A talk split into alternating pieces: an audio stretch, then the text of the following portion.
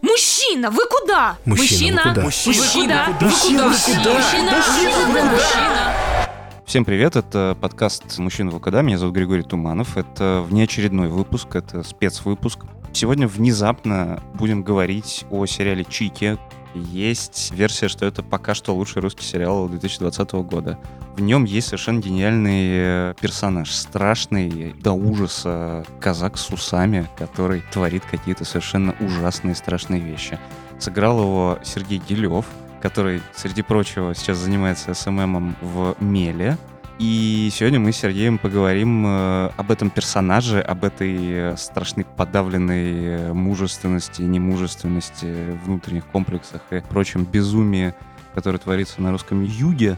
И поэтому, все же, привет. Надеюсь, я все правильно сформулировал относительно SMM, юга, чик и всего остального. Да, привет. Да, все верно. Во-первых, извини, у меня первый странный вопрос, он про этот дуализм, а именно медиа и актерство. Объясни немного, пожалуйста, мне, слушателям, которые, возможно, о тебе до этого не слышали, как так вышло? Ижевск, Москва, медиа, спортсру, актерство. Смотри, я всегда, значит, был в детстве маленьким. Логично. Да.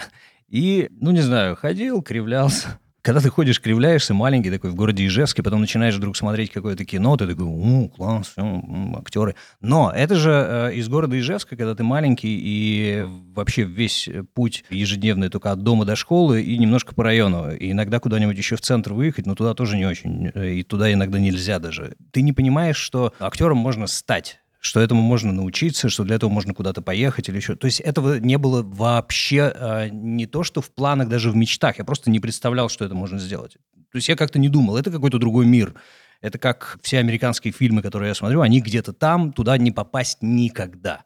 Но как-то я там корчился где-то что-то, а потом вдруг появился а, не КВН, а у нас там как-то по-другому местное что-то называлось, и там нас а, собирала Таня Метелева в какую-то команду, и мы, значит, выползали на сцену и делали какие-то вещи, и все «Не, не», немножечко там баловались, шутили, и у меня были какие-то слова, и я со сцены их говорил, люди смеялись, такой, вау, нифига себе, я почти артист.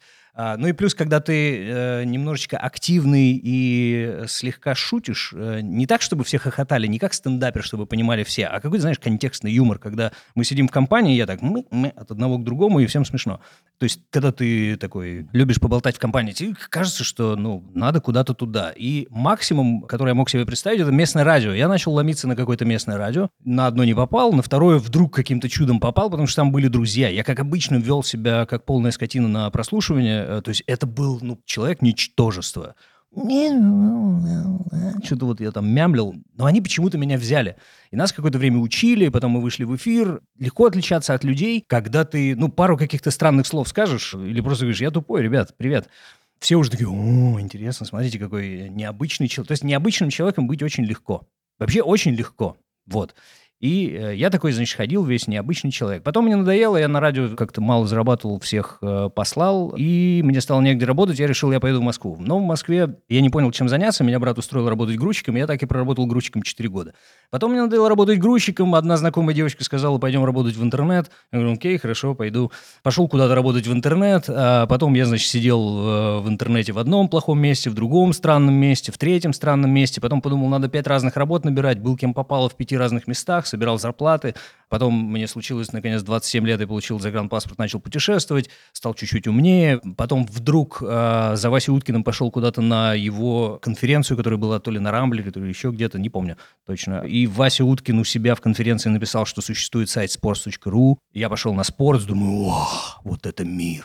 То есть я вернулся к футболу, потому что чуть-чуть забросил его на какое-то время. А лучшая команда — это «Локомотив». Ты за кого? Извините, коллеги, я на самом деле вообще мимо, просто мимо все, да. А, нет? Окей. Вот, так я оказался на спорт. А, сначала я какой-то мелочью занимался, типа, заливал голы, еще что-то. Потом оказался в редакции. Мне очень нравилось, когда мы все сидим, болтаем о будущем, о судьбах, о том, кем мы станем, когда вырастем. Я думаю, вау, нифига себе, мы растем вместе с компанией. Это был прям такой перезапуск, когда Дима Наушев собрал какую-то совсем новую толпу и стал главным. То есть мы, грубо говоря, были с нового нуля спорца. И я был там один из маленьких, но был в самом начале, да. Потом а, появились соцсети, и вдруг, значит, Э, никто не понимал, что с ними делать, э, и все говорят, ну давай, может, ты пойдешь в соцсети, или я сказал, давай я пойду соцсетями заниматься. И начал заниматься соцсетями, ну как-то так, о, соцсети. Потом оказалось, что оттуда можно брать трафик. И что это классная вещь. Да, потом этот трафик начал расти, и он рос сам по себе, рос, потому что росли соцсети, рос спортс, мы делали офигенные вещи на самом сайте, а кроме этого вообще ничего не нужно соцсетям, поэтому трафик рос, рос, рос и рос. Но однажды такой рост всегда прекращается, и тут нужно, чтобы э, всем этим управлял какой-то умный человек. И я такой, значит, а у меня же никаких знаний нет в этом смысле, просто смотрю, ну, соцсети, окей, Facebook, алгоритмы, дай бог здоровья. Ну и, короче, значит, я такой присел, думаю, М, блин, грустно, скучно, эм, непонятно как. Загрустил, стал плохо работать. Мне сказали, может, ты пойдешь к черту. Я сказал, окей, хорошо. Девять лет я там проработал. Я думаю, надо уже куда-то еще идти. А у меня уже какие-то еще мелочи появились вокруг. Так я оказался на Меле, там тоже была мелочь. Потом я оказался немножечко в Aviasales, потом немножечко оказался в кинопоиске. А потом отовсюду ушел и думаю, все, хватит, потому что невозможно работать везде. И, э, то есть, если я работаю во многих местах, то мне трудно быть актером, потому что даже если я SMM могу работать откуда угодно, у меня все равно не хватает времени. А у тебя была вот эта проблема про то, что если ты можешь не актерить, то значит ты не актеришь, а ты не мог как бы не быть актером. Я имею в виду свербело. Просто всегда я думал, что я буду актером, и надо быть актером, потому что иначе неинтересно. Во-первых, трудно представить, что человек может, например, в 50 лет работать SMM-щиком, это очень странно. Даже если вдруг любые ребята из любой компании, в которой работаю, говорят кому-то, это наш СММщик, ему 40 лет, я уже чувствую, как это, ну, то есть стоит кусок говна в углу, это я. И, ну, да, здравствуйте, я неудачник. Особенно, если бы я был э, суперчеловеком и гнал этот э, чертов трафик как мог, тогда да. А так, ну вот на меле что-то получается, и меня пока не выгнали. Ну, то есть важен прорыв какой-то, конечно, к 40 годам. Да, может быть. Но, понимаешь, для того, чтобы делать прорыв, нужно стараться учиться и внутри направления постоянно развиваться. То есть надо какую-то делать карьеру. А если я представляю, что я не хочу этим всю жизнь заниматься, и самое главное, что человеку нужна какая-то профессия, человеку нужно... Ну, я себе представляю, я буду стареньким, мне нужно будет на что-то жить. SMM точно отпадет. На что я могу жить? Откуда я могу брать деньги? А вдруг я заболею, мне нужны будут деньги? Ну, актерам удобно. Если ты нормальный актер, тебя куда-то берут. Если ты нормально старишься, если ты нормально себя ведешь, то тебе можно сниматься до 80-90, наверное. Мгм. Ну, хотя бы по мелочи, но, наверное, можно. Ну, или, как обычно, я пропаду в там, 65, а потом в 83 будут новости, от рака умер такой-то актер, он последние 20 лет болел, болел. И кто-то в искусстве кино или в сеансе напишет, что до чего недооцененный был на самом деле. Это да, и все о, да-да-да, и все забудут.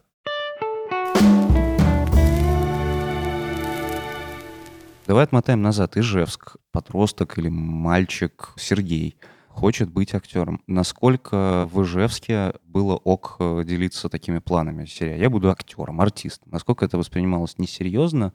И можешь ли чуть описать среду, в которой ты рос? Потому что, я так понимаю, футбол какая-то часть твоей жизни. Футбол, да, но я там как-то один был в футболе, без э, хулиганов, просто ходил, смотрел. Но я в него поздно пришел. То есть, если бы я нормально начал смотреть футбол, когда мне было 5 лет, я бы и Марадону застал. А так я его застал только старым и в Аргентине. Короче, я не помню, чтобы я в Ижевске кому-то сильно заявлял, что я буду актером.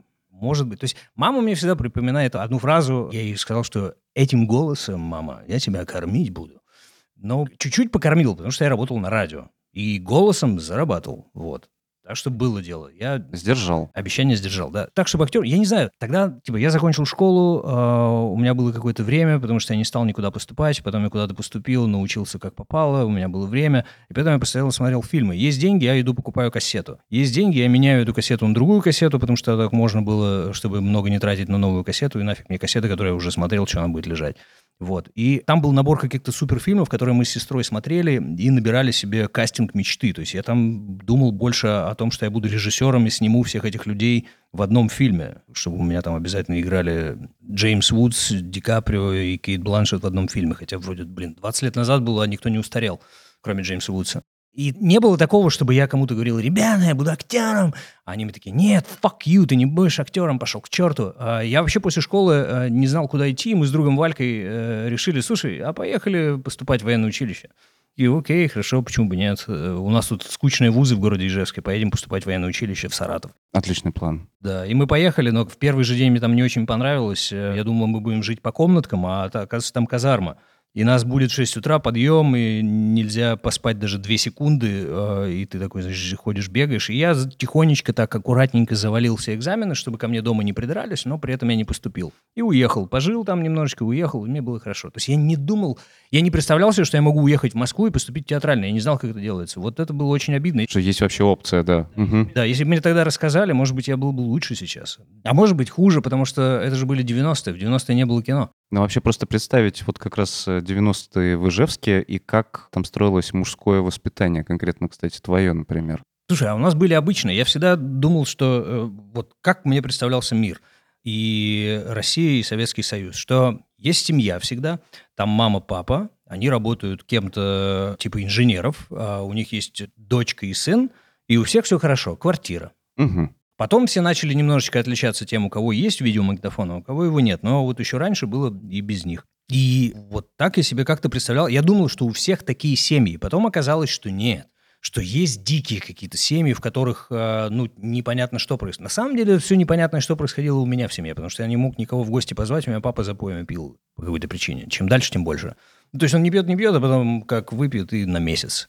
И это было не очень. Вот про мужское... А, то есть мы с папой не успели поболтать. Как я сейчас бы, например, разговаривал с сыном, если бы у меня был. Папа со мной ни о чем не успел поговорить, ему было вообще не до меня. То есть сначала э, у него было дело, а потом у него его не очень стало. Он как-то... И потом он умер от всего этого. Ну, типа всего в 45 лет, кажется, да. А мне было 17. И дальше я просто после 17 пошел куда-то гулять по городу. То есть тебе как бы никакой мужчина старше тебя не объяснил, а как вообще да. с миром взаимодействовать особенно. Да, и поэтому я был какой-то э, очень непонятный, неотесанный, тупой ублюдок. Добрый более-менее, и это мне помогло. То, что я был добрый. Но с открытыми очень мозгами, судя по всему. Ну, как-то вот... То есть, ну, что-то куда-то работает голова. Я мало чего знаю, но могу додумывать. И потом меня воспитывали, наверное, мои старшие друзья. Папа, да, я запомнил, какой он был злой иногда. Угу. Я не такой. Не знаю почему. Мне, я не знаю, как мне повезло, что я не такой. То есть я мог бы, наверное, таким быть, но где-то я поостанавливался, или меня люди воспитали, или я почитал много и стал вместо этого феминистом. Мне в этом смысле как раз ужасно интересен твой герой из фильма «Чики», потому что мне просто интересно, откуда ты его брал. Ну, то есть это же очень маскулинный типаж. Угу. Это человек, который приходит и берет, который воспитывает ребенка очень жестко. Слушай, воспитывать ребенка абсолютно нормально. Так все, блин, мой папа так делал, по-моему. Вот это вот подавление. Ну, да, ну... нет, смотри, как я режу свинью. Ешь, стой, смотри. А потом ну... я тебя уведу в комнату и начищу тебе рожу. Да, и ты такой, и просто встал и замер. То есть я с ним даже драться-то начал, бог знает, ну, под самый, наверное, конец. Ну, потому что он был выше чуть-чуть меня и крепче. И даже когда был пьяненький, мне очень удобно было его скручивать, чтобы куда-то отвезти. Вот ну, просто я не справлялся. Мне вроде хочется, я выйду, такой, а толку никакого. И, Знакомо. Беспомощность, черт побери, что делать, как быть. А так вокруг все э, было тупое, опасное время, когда... Почему я говорил, что э, маршрут один и тот же? Потому что в районе все нормально, там все как-то спокойно. Но если ты выезжаешь э, в центр, ты не можешь просто даже выйти из автобуса. Вот одно время так было. Я не помню, сколько нам было лет, 11, 12, что ли. Потому что ты выходишь из автобуса, и там тебя ждут примерно 5 человек. И ты такой, окей, хорошо. То есть они ждут тебя и говорят, ну давай, деньжат и все остальное. А ты же поехал за жвачкой на рынок к цыганкам. И когда ты первый раз вообще с этим сталкиваешься, ты, э, что такое может быть, ты вообще ничего не понимаешь. Сначала, знаешь, я купил жвачку Дональд у цыганки за рубль, рубль, который там дали мне, я не знаю, один раз в год. Купил, довольный, потому что там мультик внутри, там жвачка внутри, черт возьми, я буду жевать ее три месяца ближайшие. И э, эти, значит, окружают меня грязные, и такие, а дай нам жвачку. Я говорю, в смысле, как? Я же купил ее только что. Я просто не понимаю, что это такое, что происходит-то вокруг. Мне никто не говорил, что так бывает. Я говорю, нет, почему? Они такие, ну, ладно, дай хоть мультик. Я думаю, блин, что-то здесь не то, и, ну, ну ладно, окей, я попробую. Я начинаю ее разворачивать, один мне бьет по рукам, она падает куда-то в месиво грязное, в глину какую-то. Он вместе с этой дрянью ее берет и убегает. Я думаю, fuck you, что происходит? Ну и все, как-то, я не знаю, я с этим столкнулся, я, такой, я все время один где-то ездил, думаю, блин, ну его нафиг, я лучше туда вообще не пойду, к черту. А, и поэтому маршрут был в итоге один. Да, ну какой-то такой, да. Так что я был э, прибитый слегка. Но вообще, кстати, пока ты рисовал этого героя, который, помимо того, что он там очень властный хозяин и так далее, я постараюсь как-то обойти какие-то возможные спойлеры для тех слушателей, которые еще не все посмотрели, но в нем же видно куча подавленных эмоций. Может быть, да, я просто вот, ну, ты же не думаешь об этом, когда что-то играешь. Это невозможно просто. Просто, грубо говоря, как перед тобой в этом смысле задача ставилась? Потому что это как раз очень интересный мужской типаж. Э, Почему меня это как раз зацепило? Короче, Эдди, Мгм. Эдуард Оганесян, наш лучший в мире режиссер, э, великий, он настолько хорошо это все прописал и настолько коротко и понятно мне все объяснил с самого начала, что дальше нужно было просто каким-то образом сфокусироваться и сгруппироваться так, чтобы рожа была еще какая-то. Не такая карикатурная, чтобы губы надула, а ну какая-то человеческая рожа, но при этом злого человека. Я не знаю как. Но он же, кажется, не просто злой. Да. Он же А, Вот это все как-то между строк. пораненный очень Вот это вот внутри, между да? строк спрятано, это то, э, о чем не говорят словами, а оно есть, потому что настолько он его хорошо написал. Потому что вот как-то раз кто-то мне говорит, а как ты работал над ролью? А я говорю, «Ни- никак не работал. Ну, нет, на самом деле, что-то я точно делал, просто я не могу это сформулировать, потому что я маленький актер, я не понимаю, как конкретно. Вот мы собрались с Эдиком, и он мне еще раз это рассказывает. Вот я вспоминаю, как бы и кого бы я мог представить себе э, в этом смысле. И там пара-тройка моих дружбанов, тоже папа. А что за дружбаны как раз? Есть ребята суровые. То есть они не негодяи и не сволочи, они просто очень суровые. Вот они жесткие люди, серьезные. Они много не говорят. И, ну вот как ты от одного, от другого чуть-чуть берешь какие-то штучки. Плюс там всегда была эта моя нога простреленная, в смысле саблей пробитая. Я на нее хромал, надо, это тоже было. То есть получилось отсюда и какая-то походка, как плечи сдвинуты, как рука всегда лежит, эти волосы. То есть больше, мне кажется, здесь от... э, там же мало слов очень у него. Прям очень мало. Иногда он вообще ничего не говорит. Просто сидит и молчит.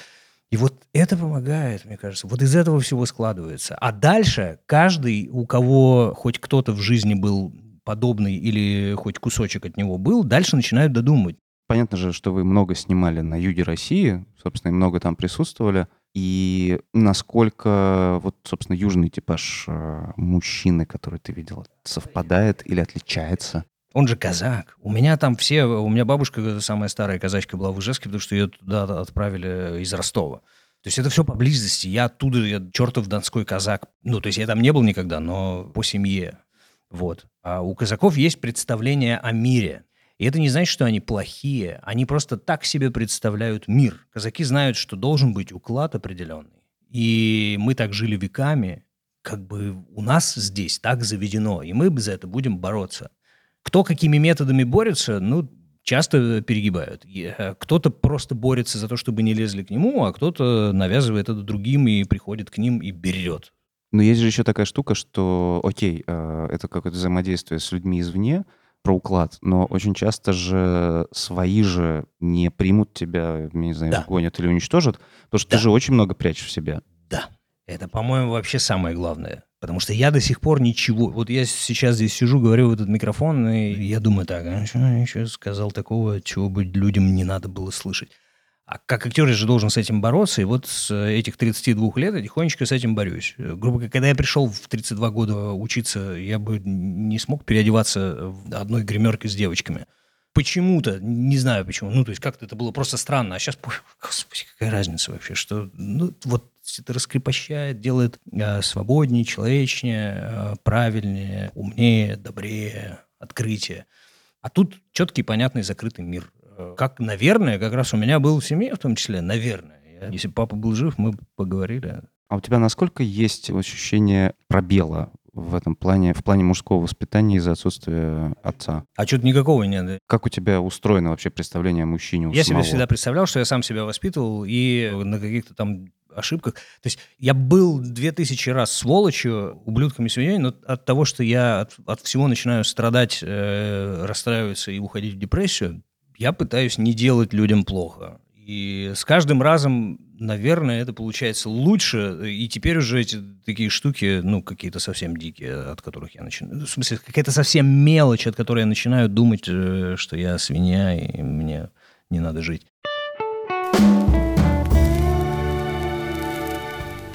Говорил про то, что ты феминист, получается, первый в роду донской феминист. О, да. Фактически. Да, не знаю, как это примут в моей донской семье. Да-да-да, надеюсь, что, что называется, как для тебя сегодня устроена ролевая модель мужчины? Тут я немножко, я себя удобную себе жизнь устроил. Я говорю, ребятушки, ну я никому ничего не должен. Поэтому как бы что от меня может требовать? Например, детей? Не, не обязательно. Дом я должен построить? Ну, я не знаю, если получится, я его построю, окей. Но в целом, почему я должен? И вот эти штуки почему-то на меня не давят так, чтобы я сидел и каждый день думал, блин, блин, блин, блин, блин. Давят какие-то мелочи, а вроде крупные вещи не давят, не понимаю. А вот мелочи какие как раз? Потому что про дом это же очень условно, конечно. Потому что Ну да. деньги, скорее, Да, да, да, да. скорее, Да. не знаю, карьера. Это тоже почему-то не я? давит. Нет у тебя карьеры, нет у тебя денег, ты хер бы с ним. Потом, может, будут. То есть вот это почему-то не сильно давит. Я не знаю, я сейчас настолько э, иногда бываю никчемным, что я, бывает, выпью немного вина, начинаю э, каким-нибудь друзьям старым писать, э, насколько они клевые и как я всяких люблю, а с утра думаю, господи, боже мой, что я делал? А, как это вообще возможно? У меня от этого начинается депрессия. Не от того, что я кого-то, я не знаю, обозвал, обманул или Или ухватил за коленку. или ухватил. Никого не хватаю, стараюсь за коленки никогда больше. Нафиг надо. Что осталось у нас из насилия, из бытового? Наверное, надо изводить сарказм. Вот как? Почему? Ну, как такой, когда я... э, Иногда я себя ловлю на том, что девочка Катя, которая со мной проживает дома, так и говорит. Ну, то есть она пока не жена, поэтому и, А, э, окей. я говорю об этом так. Иногда я как-то ее немножечко вот передавливаю сарказмом. Это не насилие, наверное, еще, но куда-то в эту сторону. Это, наверное, плохо. И от этого надо избавляться. Мгм. Вот так, я думаю, пока сейчас я врежу миру, и мне нужно над этим поработать и исправиться. А как ты пришел к осознанию того, что вот ты феминист? Как-то постепенно, я просто как-то э, очень... То есть была у меня тоже девчонка, с которой мы жили какое-то время, и как-то раз я э, просто... То есть я так невежливо с ней разговаривал. То есть она чем-то меня раздражала слегка. И мне этого было достаточно, например, для того, чтобы пару дней с ней просто не говорить, а игнорировать ее. Жестоко. И вот как-то это идет изнутри, и все. То есть просто я тебя игнорирую, все, иди к черту.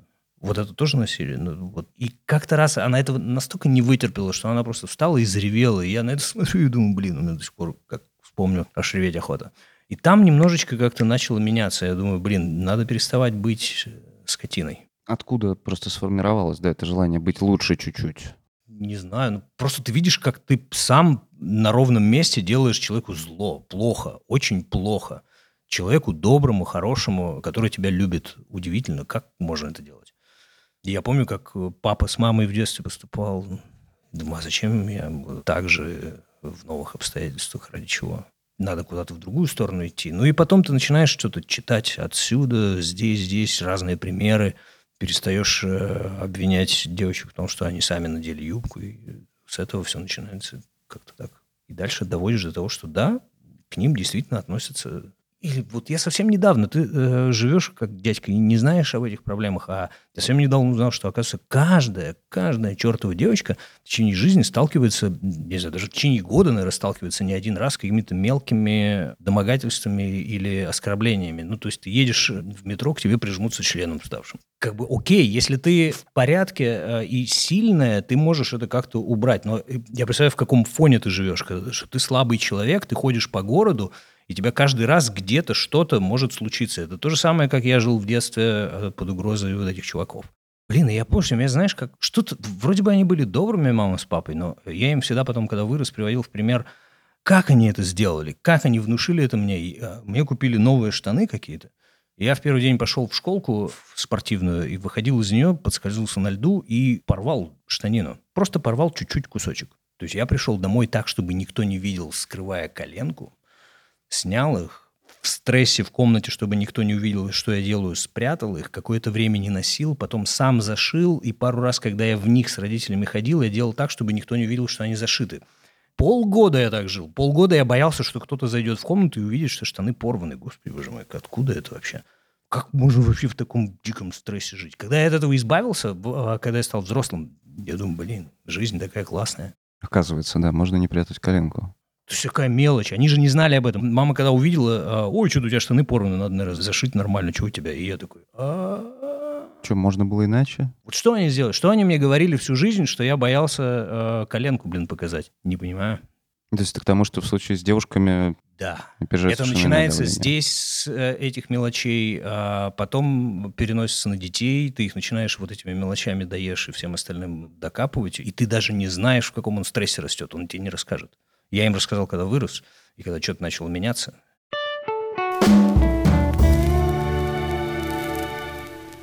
Есть ли ощущение, что твоя жизнь начинает меняться сейчас в контексте этого сериала, и что вот оно, что что-то случилось? Типа вот поехало. Нет, ну как что плюс 500 подписчиков в Инстаграме я почувствовал, все, больше ничего. Ну хорошо, а что для тебя в этом смысле будет ну, критерием успеха, когда ты вот, не знаю, скажешь, черт, вот вот оно, вот сейчас прям мне прям вот максимально хорошо. У меня все не... То есть я уже понял, что никогда не бывает рывками, так, чтобы все резко. И такой... Вообще никогда не бывает. И даже здесь все очень тихонечко. Ты не чувствуешь, что это рывок пока что? Нет, э, просто как-то повезло, я попал в клевое место к офигенным ребятам, и мы вместе сделали какую-то клевую штуку, которая нравится людям. А шагами, ну, для начала я брошу всю остальную работу, например, боясь, потому что, ну, актерам, я не представляю, как было актерам, которые не снимались три месяца. Актеры же зарабатывают деньги, а потом их тратят, потому что их же не очень много у большинства актеров. Ну, ты снимаешься сколько-то раз в год и живешь на эти Не, не деньги. то, что да, инвестируют во что-то, да. Да, ну просто нечего инвестировать большей части актеров, если ты не там в первые сотни, наверное. Вот было бы клево попасть в первую сотню. Было бы классно. Ну, твой герой очевидным образом, он как-то очень закрепится в общественном сознании и так далее. Ой, я прочитал, мне друг Никита Белоголовцев скинул скрин а, от одной женщины. Я ее не знаю, у меня нет ее в друзьях, но там, знаешь, от всей души, что а, кому еще кажется, что это... Ну, короче, суть в том, что это один из главных злодеев в русском кино, она написала. Не. А, В русском кино, мать его. И самое главное, не стать э, как тот дядька, который играл в «Братья э, любишь медок, люби и холодок». Он же тоже был классный злодей с зачесанными назад волосами, а потом в таких супер ролях уже не снимался. Снимался в куче каких-то сериалов, я прям специально смотрел. Я даже не помню, как его зовут, пусть он меня извинит. Слушай, ну я должен сказать, что это правда очень интересный и удивительным образом попадающий как-то в повестку при всем при этом, при всей своей как бы воплощенной архаичности, ну типа казак, традиционные ценности, не знаю, насилие в семье, подавленная сексуальность, комплексы, куча всего, он удивительно какой-то отвечающий времени, и я понимаю, что я давно не видел ни в сериалах, ни в кино, там, которые последними появляются, таких э, мужских типажей. В общем, интересно, что очень южный взгляд, очень понятный взгляд на русский юг э, с его всеми уродливыми сторонами и там какой-то сочностью, но я просто загибаю пальцы, там со всеми мужчинами что-то не так очень сильно вокруг этих девушек. А, Что с мужем э, главной героини, ну, которому, по-моему, 12, да, там, эмоционально, э, что с твоим героем, который... Вообще забавно, да, э, у тебя получился такой Антон Чигур, как бы ростовский, условно говоря, но, но про которого известно, что с ним не так. То есть ему в целом нравится людей калечить, но мы теперь видим из-за чего в том числе. Офигеть сравнение. Ты мне сейчас прям приз выдал, черт возьми. Ну, он правда очень страшный. Ну, в смысле, он удивительным образом страшный. Мне вообще главное было, я очень боялся смотреть, потому что вот, значит, мы, значит, с Катей вместе садимся и смотрим первую серию. А я же не смотрел ничего из того, что получилось, и вообще ничего не видел. То есть я вместе со всеми, когда на море ТВ все выходит, серия, я сажусь и смотрю, я думаю, господи, сейчас... Она никогда в жизни не видела, как я играю, и я ничего не показывал, и все запрещал. Ну, тем более там были какие-то эпизоды, что на них смотреть, там не разыграешься. А тут что-то хоть, ну, крупное, и вместе сериал, она всех знает. И я боялся больше всего, что мне будет очень стыдно. Мне очень стыдно будет здесь, мне очень стыдно будет перед всеми друзьями. Слава богу, нет. То есть даже мне лично, мне хорошо, мне не стыдно, и это самое клевое. А что дальше, это прям, ну, совсем офигеть. Ну, Катя напугалась. Она возмущается, ну, пятую серию посмотрела совсем... Мгм. Я думал, что я предупреждал, что я там делаю, а я нет, не предупреждал. Вот она немножко расстраивается. Но твоим э, друзьям, твоим э, близким, которые знают хорошо парня Серегу, который старается никому не делать больно, я понимаю, что да, кино и прочее, просто насколько они вскинули брови, когда и спросили, а откуда в тебе вот это? Никто не спрашивал. Просто все говорят, ты молодец, ты хорошо сыграл. Такой ты, у, ты такой, м То есть никто не спрашивает, как и почему. Ну, как бы, окей, мы все уже 40 лет слышим, что ты актер, вот мы тебя наконец-то увидели. Хоть где-то молодец, в интернете показали молодец, тебя, да, да, наконец-то. Да, потому что до этого, до этого меня все видели в каком-то эпизоде в полицейском с Рублевки, а мне там вот было что-то очень стыдно за себя. Там в самом процессе уже у меня, я знал, что ничего нормально не получается, и что-то ввалился, так что оказалось, что этот сериал смотрят вообще все. То есть мне писали одноклассники, которые 20 лет меня не видели и не общались, просто мне писали, а, Серега, я увидел тебя в сериале, а, фак, как неожиданно, офигеть. Такие были. Эпизод для того, чтобы передавать всем приветы, старым друзьям. А тебе не страшно стареть? Я не знаю, меня в 31 очень переколбасило. Угу. Ну, просто от, от, от переоценки мира, ценностей тоже, там, не знаю, э, отца не стало, и ты такой, типа, а чё, куда, как, как бы здесь? Тебе 40, у тебя сейчас очень в этом смысле интересный как раз период, и что ты в этом смысле чувствуешь? Я просто смотрю на глаза, на те места, которыми я улыбаюсь, и вижу, что там куча морщин. И я такой, блин, вроде все нормально, а вот эта вот штука мешает. И она никак не исправляется. Наверное, только операцию делать. Ну зачем? Как бы, ну, старый, старый, фиг с ним. Вот. А я думаю только о том, что я буду еще старше и заболею чем-нибудь так, что не смогу работать, и будет очень обидно ну, обидно больным валяться, и, ну, это тяжело, вот, не, неохота. А с точки зрения просто, скорее, более тонких в этом смысле материй? Тонких, а. Типа, куда я, А, в этом, я... в этом смысле, да, мне будет обидно, если я, например, в те же 50 лет э, обнаружу, что я все так же начинающий актер. То есть хочется хоть что-нибудь успеть за 10 лет. 10 лет целых есть, офигеть. Вообще, до 50 минимум. Отлично. Я ориентируюсь в этом смысле на артиста Мишукова. Когда я увидел впервые, э, я посмотрел на него и думаю, ну вот, думаю, дядьке явно, как мне 40 лет, просто он чуть-чуть старше меня выглядит. И потом я проверил, ему 50, а сейчас, может, уже и чуть больше. Думаю, нифига Еще себе. в такой отличной форме. Нифига себе, думаю, человечище. Обычно я смотрю на ребят вокруг и говорю им, послушай, чувак, тебе 22, о чем ты вообще? Как ты, то есть тебе до меня 18 чертовых лет жить, человек целый вырастет к этому времени и заведет детей. И у тебя все эти годы есть, ты будешь что-то делать. Когда ты станешь такой, как я, у тебя будет столько всего, что просто уф. Как у всех моих друзей по дому, пять детей, три машины и все остальное. Все будет. А теперь у меня есть до кого-то. Когда я стану как артист Мишуков, и мне будет 50 лет, я тоже буду ездить на кинотавр по приглашению. Фантастика. Это отличная просто, я считаю, концовка. Сергей Гилев. Продолжайте, пожалуйста, смотреть на него в сериале «Чики». Это, правда, очень выдающаяся роль. У нас есть в третьем сезоне новая традиция. Раньше мы сами составляли плейлист э, субъективно а теперь мы предлагаем гостям выбрать из головы, из сердца, не знаю, печени, селезенки, ту песню на английском а, той группы, которая им как-то вот максимально важна и которую бы они хотели видеть в плейлисте Одну третьего сезона. Одну песню. Одного исполнителя. Пусть это будет Future Mask Off. Сереж, спасибо тебе большое. Спасибо тебе, ты меня расхвалил.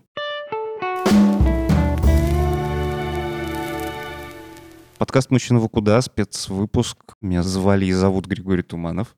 Я напомню, что у нас есть Телеграм, рассылка по субботам, которую вы можете еще не только читать, но и слушать. Спасибо, что были с нами. Ну а теперь слушаем песню от Сергея Делева. Всем пока. Mask on, yeah, fuck mask off, bitch. On, yeah, bitch.